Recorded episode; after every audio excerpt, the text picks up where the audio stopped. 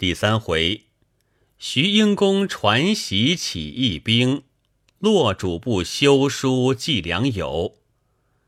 话说麻姑闻百花仙子之言，不觉笑道：“你既要骗我酒吃，又逗我围棋，偏有这些尖嘴薄舌的话说，我看你只怕未必言灵，反要促寿嘞。若讲着棋。”我虽喜同你酌，却又嫌你。百花仙子道：“这却为何？”麻姑道：“我喜你者，因你棋不甚高，臭得有趣。同你对招，可以无需用心，即可取胜。所谓杀使棋以作乐，颇可借此消遣。吾如你棋品平常。”每每下到半盘，看势头不好，不是一鲁，就想推故要走。古人云：“未决志先练品。”谁知你是未决志先练鲁，又练走，所以我又嫌你。我们今日预先讲定，或三盘五盘，必须见个胜负，不准半途而废。如果有事，请办过再来，免得临时闹鬼。百花仙子笑道：“小仙今拜南极仙翁为师，若论高手，大约除了毕老师，就要轮到小仙，岂可与从前一例看待？就下十盘，我也不惧。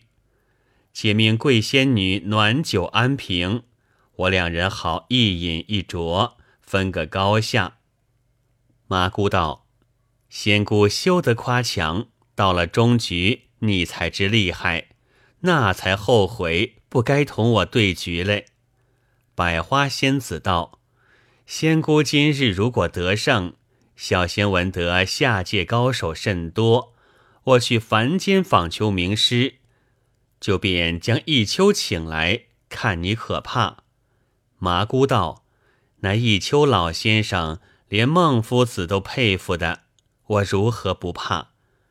但仙姑下凡访师这句话，未免动了红尘之念，将来只怕下界有人聘你去做其中高手嘞。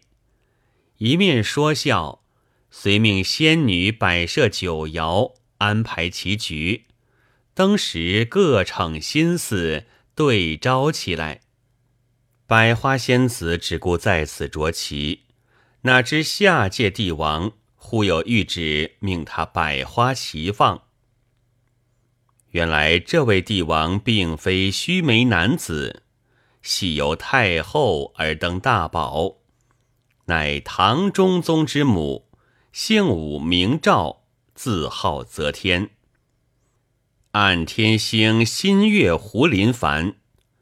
当日太祖太宗本是隋朝臣子，后来篡了炀帝江山，虽是天命，但杀戮过重，且涉于淫私，伤残手足，所以炀帝并各路烟臣趁他这个亏处，都在阴曹控告唐家父子种种暴力荼毒之苦，名官俱奏。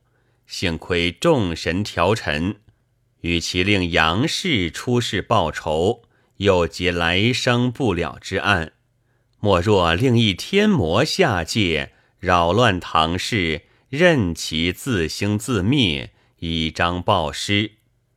是有新月湖思凡获浅，即请敕令投胎为唐家天子，错乱阴阳，消此罪案。新月湖得了此信，欢喜非常，日盼下凡及期。这日来到广寒，与太阴告辞。嫦娥触动前世，因悄悄说道：“星君此去下界为帝，享受玉石万方，皆不足道。倘能于一日之中，使四季名花莫不齐放。”普天之下尽是万紫千红，那才称得锦绣乾坤，花团世界，不独名传千古，也显得星君通天手段。新月湖笑道：“这有何难？我既为帝，莫将百花叫他齐放，他不敢不尊。就是那从不开花的铁树，也要开朵花给我看看嘞。此时说来无凭，日后便见明白。”说罢作别。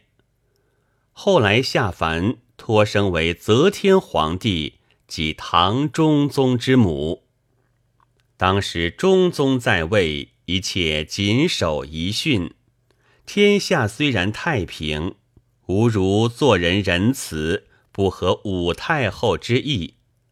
未及一载，废为庐陵王，贬在房州。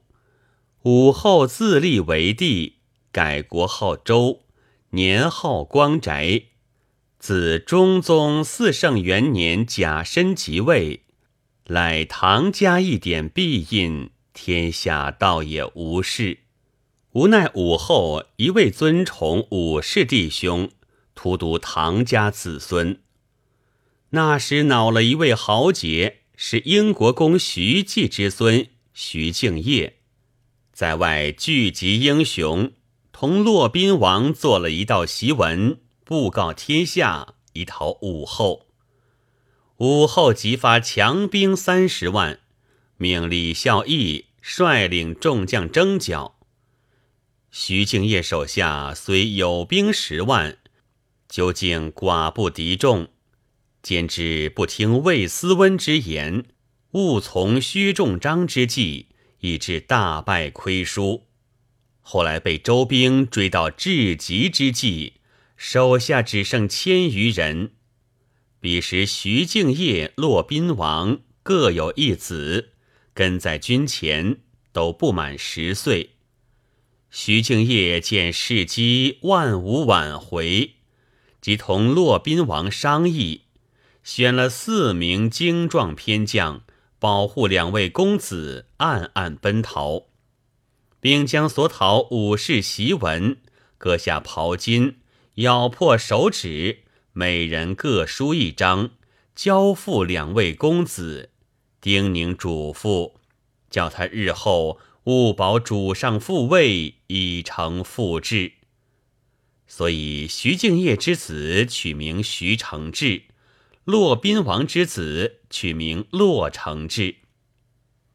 当时骆宾王。又割一幅袍巾，匆匆写了一封血书，递给儿子道：“此信日后送到陇右节度使史伯伯处。此人名叫史毅，向日同我结拜至交，为人忠心赤胆，素安天文。客下虽有秦王之意，但兵微将寡，未敢妄动。”将来首先起兵剿灭武士，必是此人。我儿前去，得能替我出得半臂之劳，我亦含笑九泉。且须勉力为之。徐敬业也写两封血书，递给儿子道：“此信吾儿移送淮南节度使文伯伯处。”移送河东节度使张伯伯处，文伯伯名尹，张伯伯名庚，为人都是血心仗义，本欲起兵剿除内乱，迎主还朝，因兵马甚少，尚未举事。吾儿只要逃得性命，或在淮南，或在河东，投了此信。得能安身，将来自有出头之日。丁宁未毕，后面追兵甚近，父子四人只得洒泪而别。后来徐敬业被偏将王挪相刺死，即持敬业首级投降，余党俱被擒捕。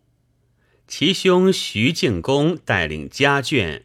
逃在外阳，骆宾王竟无下落。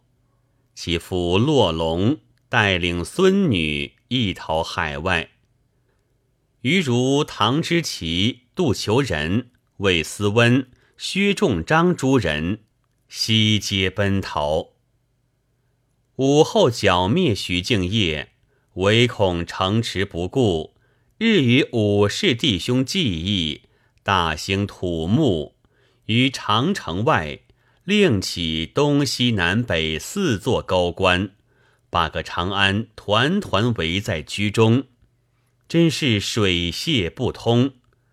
这四座关就命武氏弟兄把守，武四司镇守北关，北方属水，兼之关下河道西通酉阳之水，取名酉水关。五五司镇守西关，西方属金，主肃杀之象，兼因地近巴蜀，取名八刀关。五六司镇守东关，东方属木，又因关下河道相产子贝，本名木贝关。他因木字犯了武氏祖讳。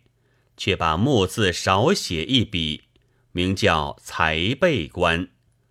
五七司镇守南关，南方属火，因造此关之后，关内屡遭回路，恐火太旺，取名无火关。